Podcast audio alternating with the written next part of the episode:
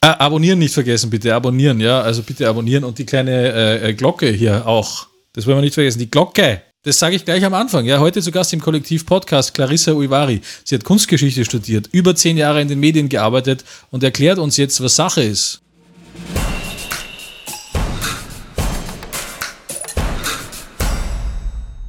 ich finde halt immer, es gibt ganz unterschiedliche Definitionen davon, was Kunst sein soll oder sein kann, aber für mich ist Kunst schon immer, dass es mich in irgendeiner Art und Weise bewegt, sei es jetzt, dass es mich aufregt, sei es jetzt, dass es mich berührt, ähm, sei es jetzt, dass es mich zum Lachen bringt. Mhm. Ich finde, es muss einfach irgendeine Reaktion bei mir auslösen. Das macht für mich Kunst zum Beispiel aus. Aber es gibt ganz, ganz viele unterschiedliche Thesen was Kunst sein kann.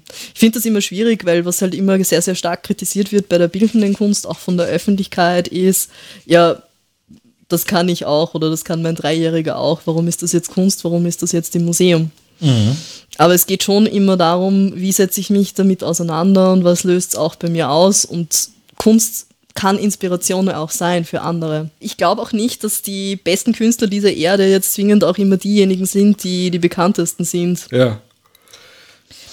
Weil letztendlich ist es schon auch eine Industrie und es geht schon auch viel über Netzwerke und Kontakte und man muss schon auch die richtigen Leute kennenlernen, um einfach in dieser Branche, in dieser Szene bestehen zu können. Es geht ja nicht immer nur um Kunst, die einem gefällt, sondern es geht ja auch um Kunst, um zum Beispiel auch ein Statussymbol, oder? Natürlich, ja, ja, klar. So, ich hänge mir hier einen, keine Ahnung, echten Monet hin, irgendwie ins Wohnzimmer. Ja, und habe sonst vorher noch von keinem einzigen anderen Künstlernamen jemals gehört. Mhm. Oh, warte mal, der Akkustand ist niedrig. Ah, weil du vorher am Ladegerät, glaube ich, kurz gestreift bist. Kannst du mir das weiße Ladegerät. Ah, warte, ich sehe es. Weißt du?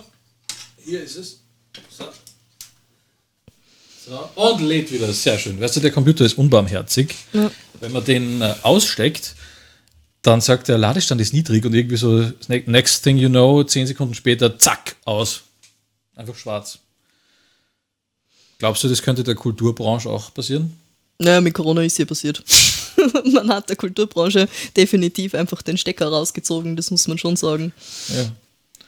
Jetzt ist langsam wieder hochgelaufen, aber in Wirklichkeit kann man sich überhaupt nicht darauf verlassen, dass man Veranstaltungen, die jetzt für Herbst oder Winter geplant sind, tatsächlich auch durchziehen kann. Also mhm. fast alle fahren mehrere Pläne gleichzeitig. Plan A, die Veranstaltung findet statt. Plan B, wir machen es doch online. Mhm. Das finde ich aber eigentlich sehr großartig, dass durch die Corona-Krise tatsächlich jetzt so viel auch online passiert, weil es ist ja lange Zeit eigentlich immer so ein bisschen hinten gelassen worden und gerade auch vom institutionellen Charakter her ähm, immer ein bisschen argwöhnisch betrachtet worden. Alles, was so in diese Online-Digitalschiene gegangen ist, muss man da wirklich Geld rein investieren? Ist es das wert?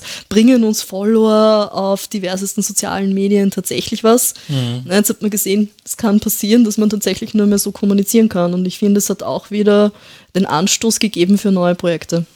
Es ist halt trotzdem nicht vergleichbar mit dem echten Erlebnis. Natürlich, die Virtual Reality ist noch nicht so weit, aber ähm, natürlich wenn man sich zum Beispiel einzelne Ausstellungen auch anschaut, die auch im Lentos, äh, glaube ich, sogar sind oder waren, da ist ja auch der Raum an sich oder die Räume, in denen die Ausstellung äh, passiert, schon durchdesignt. Weißt du? Da gibt es Striche am Boden, da soll man entlang gehen, um eben dieses Erlebnis zu haben, das der Künstler gerne, gerne ja, hätte. Ja, du sprichst das an, das ist ja. ein Erlebnis. Es das soll es eigentlich ja. sein. Also ein Museumsbesuch oder ein Ausstellungsbesuch soll auch ein Erlebnis sein. Das finde ich auf alle Fälle. Und ich glaube nicht, dass das Virtual Reality jetzt tatsächlich so ersetzen kann. Also wir arbeiten ja auch damit. Wir haben auch im Zuge der Corona-Krise eben unser ganzes Haus digitalisiert mhm. ähm, und 3D zur Verfügung gestellt, auch Ausstellungen, die danach nicht mehr zu sehen waren. Mhm. Ähm, und sind der Ansicht, dass es generell kein hundertprozentiger Ersatz sein kann, sondern es kann einfach Guster zu machen, mhm. Guster machen, zu uns zu kommen und sich das live vor Ort anzuschauen. Ja gut, ich meine natürlich, das ist immer was anderes, wenn du dann plötzlich vor der Mona Lisa stehst, ja, und siehst, dass, dass sie das, nur äh, ungefähr so groß ist wie eine Briefmarke, ja. Genau, siehst, dass sie nur so groß ist wie eine Briefmarke und dass sie natürlich in Thailand gefälscht worden ist und das Original ist unten im Keller Richtig. für Exklusivführungen zugänglich, ja. das vorherrschende äh, Mysterium hier mal gelüftet, ja. Ähm, nein, aber es ist natürlich was Cooles, wirklich auch im Louvre zu stehen zum Beispiel. Oder eben auch im Lentos kommen ja auch viele Schüler rein, die vorher gar nicht mit Kunst in Berührung kommen zum Beispiel. Nicht? Ja, das ist, finde ich, ja. auch ein ganz wichtiger Faktor, dass man eben schon sehr, sehr früh anfängt, auch Kinder oder Jugendliche damit in Berührung zu bringen, weil ansonsten haben wir halt das Problem, dass wir tatsächlich nur lauter Banausen unter Anführungsstrichen heranziehen. Nein, es ist so. Ja. Also die halt dann sagen, Kunst und Kultur, pff, für was brauche ich das überhaupt? Aber ja. es regt einfach an, es kann Inspiration liefern, es kann die verändern. Das ist halt ganz, ganz wichtig. Und ich habe zum Beispiel auch ähm, vor einem Museumsbesuch mit der Schule in jungen Jahren recht wenig damit zu tun gehabt. Und das hat mich einfach so begeistert, dass ich dabei geblieben bin und mich einfach interessiert habe weiterhin. Inspiration ist ja generell wirklich für jeden ein Thema. Ich habe ja äh, mit einem Freund gesprochen, der zum Beispiel, äh, die Eltern sind Landwirte und er hat sich überlegt, soll er es jetzt übernehmen, die Wirtschaft mhm. oder nicht. Und dann hat er das aber studiert, also ein studierter Landwirt sozusagen, äh, der ja verpönt ist in manchen äh, traditionelleren Landwirtkreisen. Ja. Da heißt es eher, ah, der studierte Bauer, ja, was, was macht denn der? Aber du kannst heutzutage halt äh, so viel machen mit äh, verschiedenen Computerprogrammen, simulieren, welche Anpflanzungen in welchen Jahren sind aufeinanderfolgend besonders günstig für den Boden beispielsweise, kannst mehr rausholen und kannst da sogar Inspiration finden. Also, Absolut, das geht in ja. jedem Bereich. Also es muss ja nicht zwingend Kunst und Kultur sein, überhaupt nicht. Gibt es eigentlich Häppchen bei euch, äh, ganz viele bei den Presseevents oder welche verschiedenen Häppchen bestellst du da immer so, wenn du die Pressefuzis ein, einlädst? Was gibt es da für eine Selektion?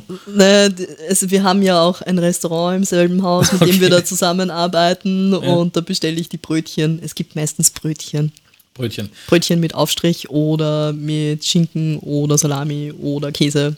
Achtest du auch auf vegane Brötchen heutzutage? Ähm, hatte ich auch schon, ja. Hattest du auch schon? Ja, ähm, eine Zeit lang haben wir ähm, tatsächlich nur regionale Bio-Brötchen angeboten. Schön. Aber ich wechsle da auch immer ein bisschen durch, muss ich sagen. Also regional, zwischen regionalen Bio-Brötchen und industriellen, äh, aufgeschnittenen Fertigeiern aus Käfighaltung. Ja, bin draufgekommen, die gehen besser. Gott, ja, weil da ist so viel Glutamat drinnen, da kriegt man richtig Lust auf Kunst. Ja, genau. Ja. Mhm. Wie machst du den Leuten denn Lust auf Kunst? Der aktuelle Job ist ja Pressekoordinatorin und du arbeitest ja für mehrere staatliche Museen. Das ist natürlich, klingt epochal, klingt riesig und auch eine große Verantwortung tatsächlich, wenn du da überlegst, wenn das äh, jemand anderes machen würde. Warum, warum gerade du eigentlich? Hast du da den Ruf ein bisschen erhört? Und schleim jetzt nicht, das sieht eh keiner deiner Arbeitgeber. Hoffen wir es. ähm, den Ruf erhört. Tatsächlich habe ich mich sehr, sehr oft für diese Stelle beworben, die ich jetzt habe, muss ich auch ganz ehrlich sagen. Okay. Tatsächlich über zehn Jahre hinweg immer mal wieder, bis sich dann die Gelegenheit als günstig erwiesen hat und ich sie auch tatsächlich bekommen habe. Mhm. Ähm, Verantwortung, ja, ja, natürlich. Ich habe auch vor, natürlich Vorgesetzte, das sind die jeweiligen Direktoren der Museen und wir sind da immer in sehr, sehr enger Absprache. Ähm, Mhm. Wie macht man Leuten Guster auf Kunst und Kultur? Jetzt muss ich übersetzen für alle norddeutschen Zuschauer. Guster wäre dann eigentlich äh, Lust oder, oder Interesse oder Neugier eigentlich. Neugier oder wie würdest du das noch übersetzen? Guster? Na, Lust, Lust auf Kunst. Lust auf Kunst einfach, ja. Also wie macht man ja. Lust auf Kunst? Mhm. Ähm, also wir haben das Glück, dass wir schon relativ bekannt sind, jetzt international ja, und auch kurz, national. Schon wieder dein, dein, schöner Mund wird schon wieder völlig überdeckt von diesem riesigen Mikrofon. Übrigens, falls ihr euch fragt, was ist denn da schon wieder passiert, das ist schon meine Hand, denn Clarissa ist tatsächlich hier bei mir zu Gast. Ist das auch schon Kunst? Ach, Waldner. okay, Entschuldigung. Ist aber schon cool, wenn die Hand da irgendwie so, uh, uh, weißt du, ich, ich sehe sie selber nicht. Es ist ich sehe seh eine Medienkunstinstallation, um ehrlich zu sein. Ich finde, das hättest du richtig gut drauf. Na, ich weiß nicht. Magst du magst was machen? Machen wir hm. was. Machen wir was. Machen wir was. was. Ach, da gibt es so viele Leute.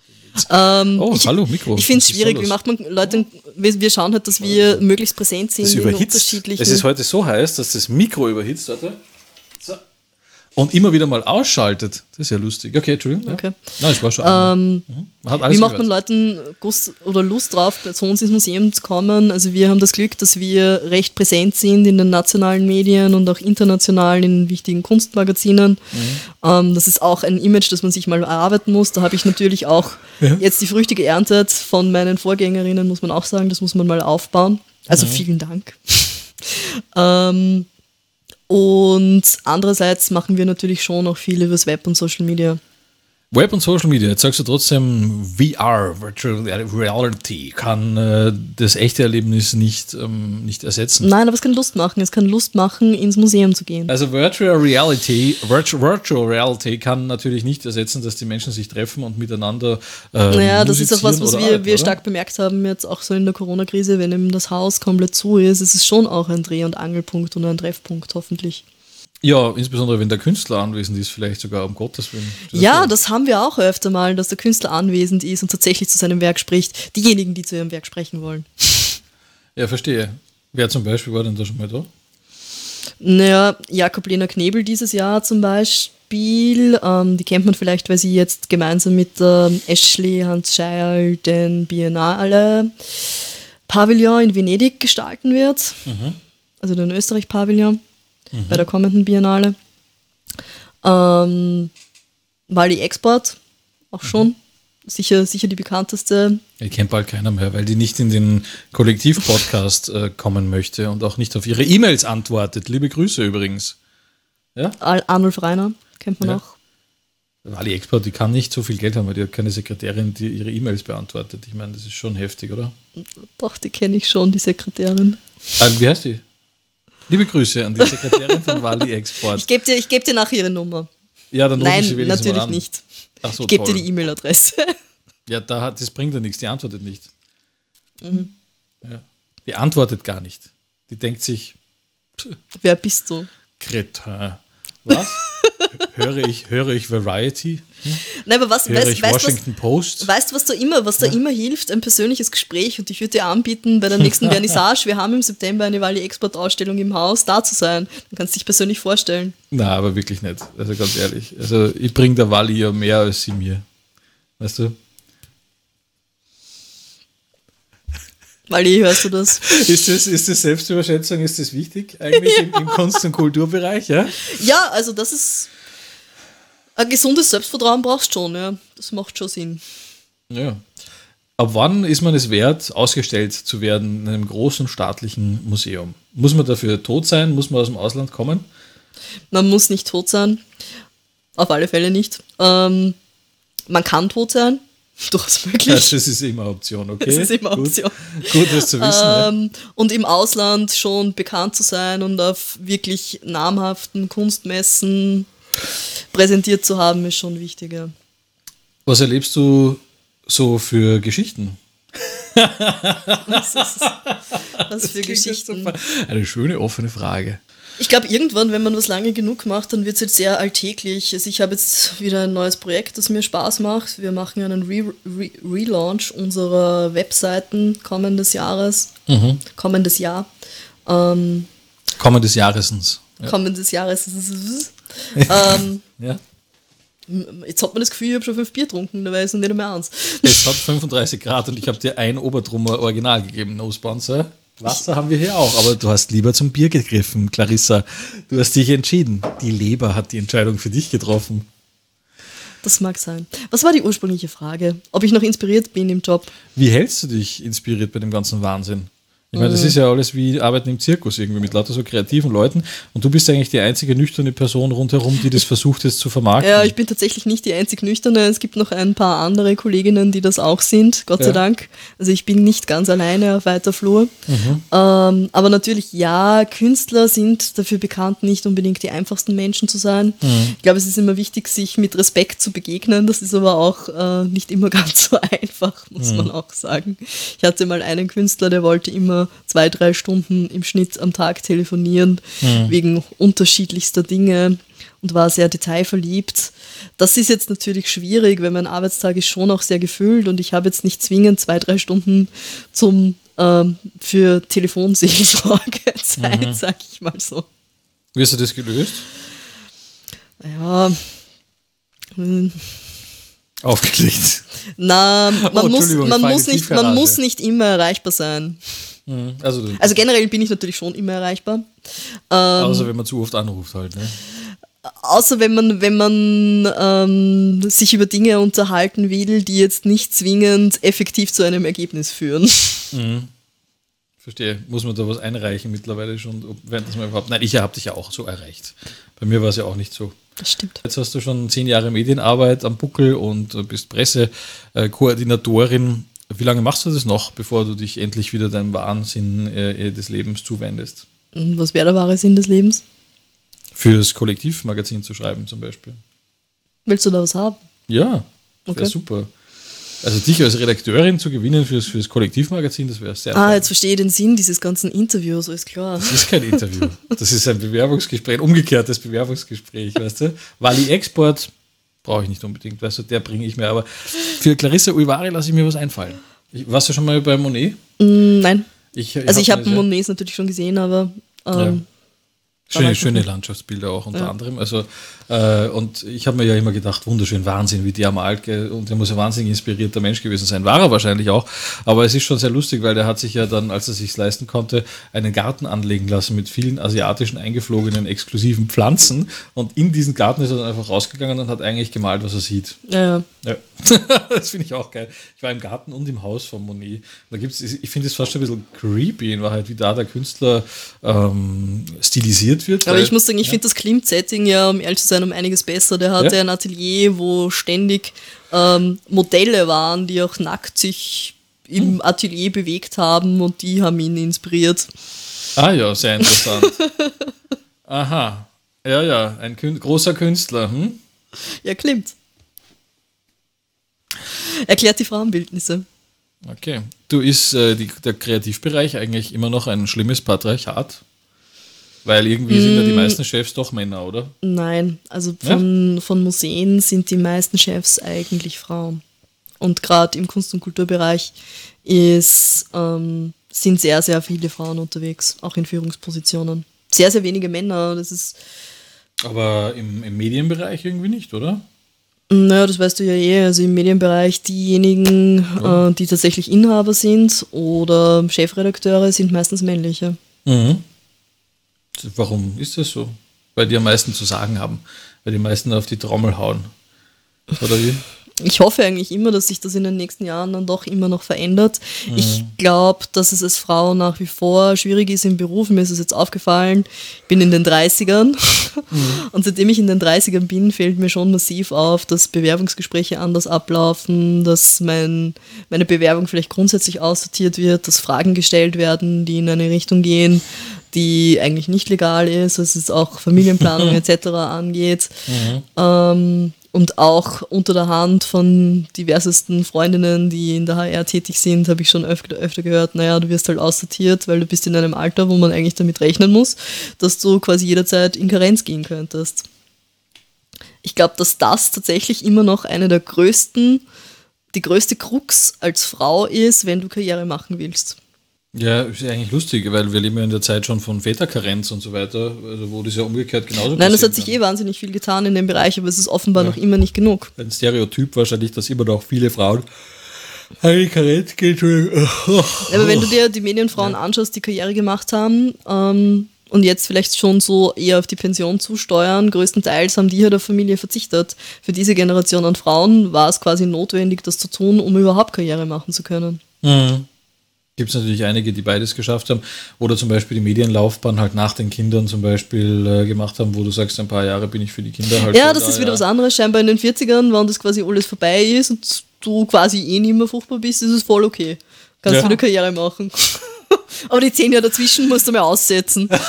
das ist nicht okay, oder? Aber es gibt ja auch in der Kunstbranche viel mehr männliche Künstler als Künstlerinnen. Ja, das ist tatsächlich ein Problem oder? nach wie vor. Es wird immer wieder versucht, ähm, das ein bisschen auszugleichen. Aber ja. man muss auch sagen, die Sammlungen der Museen sind größtenteils auch eher mit männlichen Künstlern besetzt. Ja. Und oft kuratiert man ja aus seiner eigenen Sammlung raus. Mhm. Es, die Ankaufspolitik in den letzten Jahren von vielen Häusern geht immer mehr in die Richtung, auch mehr Frauen anzukaufen, mhm. hier mehr Gleichstellung herzustellen.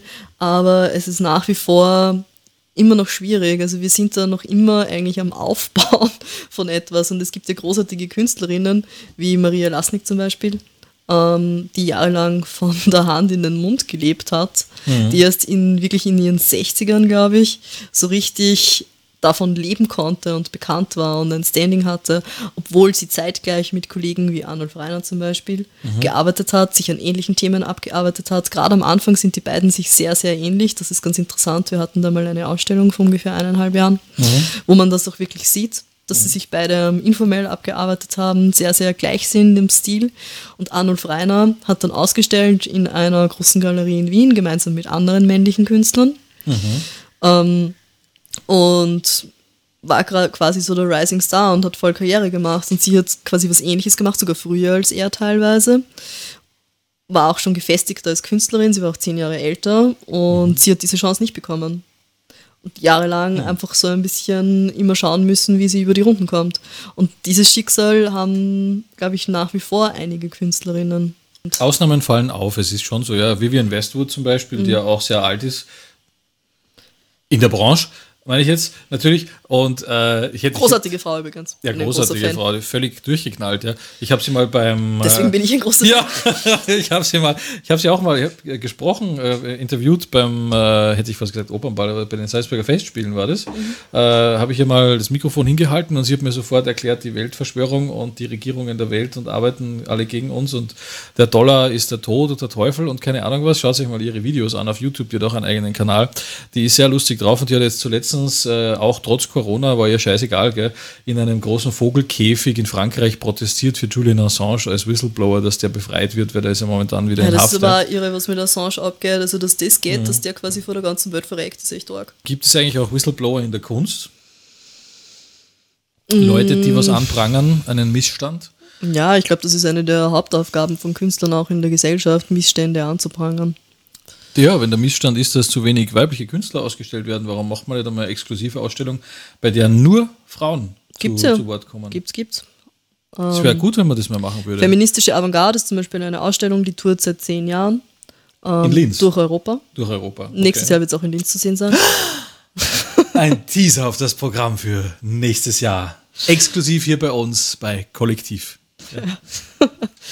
Ja. ähm, gibt es ja durchaus. Also man hat sich auch zum Beispiel die Stadt der Frauen im Belvedere vorletztes Jahr oder so war auch so eine Ausstellung. Man konzentriert sich da auch immer wieder drauf. In Wien jetzt? Mhm, in Wien. Viel besser wäre natürlich, wenn es tatsächlich eine gleiche Gewichtung in jeder Ausstellung geben mhm. würde. Dass man sagt, man stellt gleich viele Männer wie Frauen aus. Wenn's Bei manchen Themen ist es ist, allerdings schwierig. Das muss man auch den Kuratoren ganz ehrlich zugestehen. Bei manchen Themen gibt es halt diese Möglichkeit auch nicht. Ja, man sollte das noch nicht zu gezwungen machen.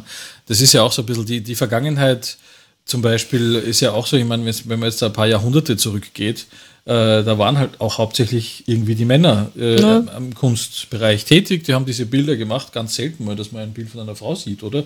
So diese alten Ja, aber da muss man sich auch ein bisschen so, fragen, wie viele Frauen da trotzdem im Hintergrund vielleicht tätig waren, von denen man halt nie irgendwas gehört hat. Bei Rodin ist es zum Beispiel, ähm, der hatte eine Geliebte, ich glaube, sie waren noch nie verheiratet, die Camille, die stark in seiner Werkstatt mitgearbeitet hat und da sicher auch großen Einfluss hatte, mhm. aber deren Name kennt man quasi fast gar nicht, während mhm. Rodin, glaube ich, auch ähnlich wie Monet einer der Namen in der Kunstgeschichte ist.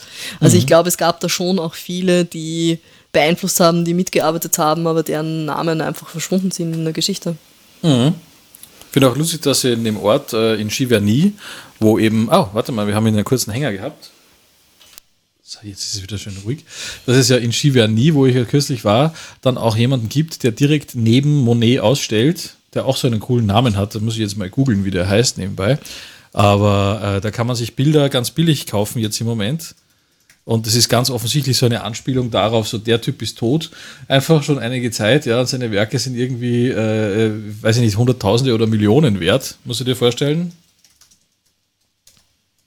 Warum kosten eigentlich meine nichts? Weißt mhm. du? Und der hat so ein, so ein Schild, irgendwie so zwei Gassen neben, ähm, neben dem Haus von. Äh, da, Ramier. Ich habe es gefunden. Schau dir das mal an. Zwei Gassen, zwei Straßen daneben stellt Ramier die Werke aus. Musst du dir mal anschauen. Ist das nicht cool?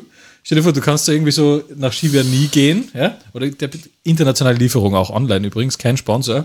Äh, und äh, du kannst da dir einen, einen Original Ramier bestellen. Klingt doch geil, oder? Neben dem Haus von Monet. Ab wann ist eigentlich was Kunst? Äh, muss der Künstler tot sein, muss er lebendig sein? Worauf kommt es denn da an? Ich meine, denkst du da Monet, äh, Rodin oder Ramier?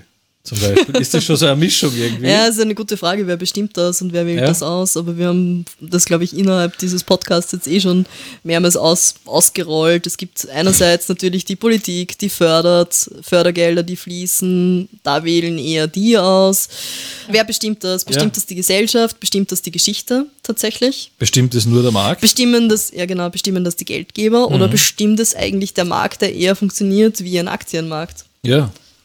Ist doch schlimm, oder? Ich meine, und als Museum jetzt, stellst du das aus, was halt gerade am gefragtesten ist, oder?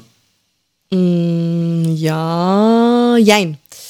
Ähm, generell, wir werden Museen ja finanziert von Steuergeldern und ich finde, es sollten auch Ausstellungen gezeigt werden, die jemanden interessieren, der jetzt vielleicht nicht zwingend extrem interessiert an Kunst und Kultur ist, sondern es sollte ein sehr offener Zugang sein mhm. und ein sehr breites Angebot. Ähm, jetzt ist es immer schwierig, jetzt muss man dann die Grätsche finden, man muss einerseits ein interessantes Thema haben und es hilft halt oft, einen bekannten Namen in den Raum zu werfen, weil da wissen die Leute, okay, in Wien ist es Klimt zum mhm. Beispiel. Wenn irgendwo Klimt steht, da gehen die Leute hin, weil Klimt habe ich schon mal gehört, das habe ich schon mal gesehen, das gefällt mir wahrscheinlich, da kann ich mich irgendwie zumindest schon mal einbringen. Mhm. Während halt andere Namen, von denen man überhaupt noch nie gehört hat, die, die Leute oft überhaupt nicht wissen, was, was sollen sie damit anfangen, setze ich, wie setze ich mich damit jetzt überhaupt auseinander, will ich mich damit auseinandersetzen oder ist das dann nur voll anstrengend? Mhm. Es, Bekanntheit hilft halt da schon natürlich, um auch Besucher im Haus zu haben. Und das Ziel von Museen ist ja schon auch, viele Besucher im Haus zu haben. Nicht das einzige, aber schon auch eines. Genau, was ist denn eigentlich mit Huckepack-Ausstellungen? Wenn jetzt da ein berühmter Künstler ausgestellt wird, ähm, kann man da jemanden dazu kuratieren mit einer, ja. mit einer kleineren Ausstellung zum Beispiel? Ja, ja das, ist, das ist auch das Konzept von okay. vielen Häusern, ähm, dass sie eben eine, wir nennen das Blockbuster, eine mhm. Blockbuster-Ausstellung haben, die die Leute ins Haus zieht mhm. und dann eben unbekanntere Namen, unbekanntere Künstler in einem kleineren Raum gezeigt werden, aber so halt auch die Möglichkeit haben, bekannter zu werden. So funktioniert das eigentlich größtenteils. das ist doch eigentlich ganz nett, ja. Ähm, aber warum werden so viele Tote ausgestellt eigentlich und so wenig Lebende? Das ist ja fast schon wie ein Friedhof Nein, das, Museum, das ist oder? ja immer ein bisschen die Frage, worauf bist du spezialisiert mhm. als Museum? Bist du mhm. spezialisiert auf, wenn du jetzt spezialisiert bist auf 19. Jahrhundert, naja, dann sind die meisten klarerweise schon tot. Wenn du jetzt spezialisiert bist auf zeitgenössische Kunst, dann könnten schon einige noch am Leben sein. Um ehrlich zu sein, oft ist es einfacher, Ausstellungen zu machen, wo die Künstler vielleicht nicht mehr am Leben sind, sei es unter der Hand gesagt. Okay. Ja. Nein, aber natürlich, Künstler wollen ja auch mitwirken bei der Präsentation und da treffen dann immer so unterschiedliche Interessen aufeinander, weil mhm. der Kurator will vielleicht eine Ausstellung machen, die jetzt vor allem fürs Publikum interessant ist oder für die Wissenschaftswelt interessant ist und der Künstler sieht sich selber immer ganz anders. Mhm. Und wenn da zu viele Köche mitmischen, dann wird das oft ein wenig schwierig. Und wie machst du das dann? Das ist nicht meine Aufgabe, Gott sei Dank. Ja. Ähm, ich muss ja dann nur das Endprodukt kommunizieren. Okay. ähm, Nein, aber man merkt schon auch, wenn es da Spannungen gab bei meiner Arbeit mit, mit den Künstlern und dem Haus schon oder den Häusern. Mhm. Ja, also ein Künstler ist dann vielleicht nicht mehr so gewillt, ein Interview zu geben oder auf eine Anfrage einzugehen, wenn jetzt die Stimmung nicht besonders Weil gut ist. Weil er unglücklich ist mit dem Ergebnis quasi, ja, oder was? Wirklich. Okay, na lustig. Na, was heißt unglücklich? Ja. Ich glaube, wirklich unglücklich ist dann, ist dann auch falsch gesagt, aber oft treffen halt da, das ist halt ein Interessenskonflikt. Es gibt ja mittlerweile, gerade bei den Zeitgenössischen, wenn du gefragt hast, wie ist das, wenn der am Leben ist, viele kuratieren sich ja selbst. Bei vielen ist es ja quasi ein Teil ihres Konzeptes, dass sie auch Ausstellungen machen, wo sie ihre Werke drin präsentieren. Mhm. Wo eine ganze Serie zum Beispiel einfach mal in einem Zusammenhang präsentiert wird. Ja, zum Beispiel, oder es gibt auch einige, die Environments bauen. Ja, genau. Wo das einfach part of the game ist. Also diese Mischung aus Kurator und Künstler gibt es ja mittlerweile relativ häufig. Warum? Weil die Kuratoren so kompliziert sind? Nein, glaube ich nicht, weil das einfach viele Künstler auch halt damit anfangen. Wenn ja. sie ausstellen, dann kuratieren sie natürlich als allererstes ihre Ausstellungen selber. Ja. Und auch einige bekannte Künstler haben ihren Lieblingskurator, mit dem sie am liebsten zusammenarbeiten und der alle Ausstellungen am besten machen sollte, gibt es auch. Jetzt hast du Kunstgeschichte studiert und arbeitest im Kunstbereich und im Pressebereich heute halt und äh, bist du selber auch künstlerisch? Machst du selber was? Hast ah, ich, ich wäre so gerne ein wenig talentierter, um ehrlich zu sein, aber ähm, nein, nicht, nichts professionell. Ich schreibe ein bisschen, aber eher hobbymäßig. Ich spiele seit der Corona-Krise ein bisschen Ukulele, mhm. wobei mehr schlecht als recht, um ehrlich zu sein, aber es macht Spaß. Ich finde, es sollte auch, ich in meiner Freizeit will ich, wenn ich was Kreatives mache, einfach auch Spaß haben. Und das nicht so ähm, gezwungen auf ein Ergebnis zu sein. Also nicht, es muss nicht unbedingt was total Tolles dabei rauskommen, sondern ich finde, ab und zu ist es auch der Spaß an der Sache. Gibt es eine Empfehlung für, für Menschen, die mit Kunst nicht viel anfangen können, mit irgendetwas anzufangen? Wie findet man den Zugang zu Kunst und welche Museen sind ähm, vielleicht momentan ganz nett, äh, um sie anzuschauen, die offen sind, wo noch nicht alle gestorben sind an diesem schrecklichen äh, Virus, äh, China-Virus? Ja? China-Virus. Wie Präsident Trump immer wieder sagt. Womit soll ich Nein. anfangen, wenn ich keine Ahnung habe und wenn mir die ganzen Museen nichts sagen und wenn ich nicht weiß, wer so AB ist oder wie die alle heißen? Ja? Genau. Mm, wo kann ich anfangen? Naja, die, die, also, also ein Grundinteresse, überhaupt einmal ins Museum gehen zu wollen, sollte schon da sein, weil warum sollte ich sonst anfangen? Jeder soll das machen, was ihm Spaß macht. Und wenn ja. jetzt jemand sagt, er will einfach partout nicht in ein Museum gehen, Museum gehen dann bringt es ja auch nichts. Ähm, ich denke, es macht durchaus schon Sinn, mit den größeren Häusern in Wien anzufangen. Das wäre sicher eine Möglichkeit. Oder vielleicht einfach mal bei einem Freund vorbeischauen, der eine Vernissage macht oder der irgendwas Kreatives macht. Mhm. Ähm, und dem seine Ausstellung besuchen, vielleicht rutscht man so rein. Oder man googelt mal ein Bild oder einen Künstler, der einem besonders gefällt oder der irgendwo aufgefallen ist. Mhm. Irgendwo muss schon ein Berührungspunkt oder ein Kontakt da sein. Und Ausstellungen, die gerade spannend sind, naja, ich finde, ähm, die Albertina hat jetzt einen neuen Bereich, Albertina Modern, den werde ich mir zumindest in nächster Zeit mal anschauen. Bin mhm. ich gespannt. Da gehen wir gemeinsam, wenn du magst. Gerne. Ja. Grundinteresse schadet halt einfach einmal nicht. Und dann einfach anfangen beim Anfang. Ich gehe halt einmal hin. Ja. Und dann finde ich immer gut, auch bei einer Führung mitzugehen, weil so muss man sich nicht mühsam immer durch alle Texttafeln lesen, sondern kann das einfach auch von Mensch zu Mensch. Und wenn das jemand ist, der das mit Begeisterung macht, und das sind viele Guides, die ich auch ja. kenne, dann schwappt das auch über und dann zündet vielleicht der Funke und dann findet man es plötzlich spannend und geht wieder lieber hin. Also ich finde, persönlicher Kontakt ist auch immer wichtig. Wieder persönlicher Kontakt mit den vielen Menschen, die wir zu Gast haben im Kollektiv Podcast. Dankeschön für deinen Besuch, Clarissa. Ähm, ja, und vielleicht äh, haut es ja mal hin mit unserem äh, Podcast on Tour, ja, wenn äh, mal wieder was Interessantes im Lentos ist, aber nur dann. Ja, kommt vorbei. und jetzt, oder wie? Wenn es mal passt. Wenn es mal passt, dann machen wir ein kleines LED-Lagerfeuer im Lentos am Montag, wenn zu ist, hast du gesagt, genau. gell? Klingt doch spannend.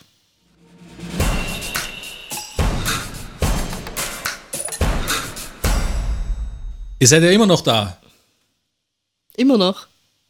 Also wenn ihr, wenn ihr immer noch also da nur seid. Mehr, nur mehr geht kaum. Das war mehr. schon so viel. wenn ihr immer noch da seid. Geil! Aber dann habt ihr vielleicht schon eingeschlafen oder so, deswegen äh, bitte jetzt abonnieren. Und diese kleine Glocke, die habe ich am Anfang schon erwähnt, ja? Die bitte auch anklicken.